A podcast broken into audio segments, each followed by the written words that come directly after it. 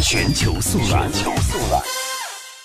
当地时间的二十三号上午的九点二十九分，在印度东南部的安德拉邦的萨蒂什达万的航天中心，印度空间研究组织成功发射了代号为 PSLV C 三八的运载火箭，成功把一颗地球观测卫星和三十颗纳米卫星送入轨道。同时发射的三十颗纳米卫星总重量是二百四十三公斤，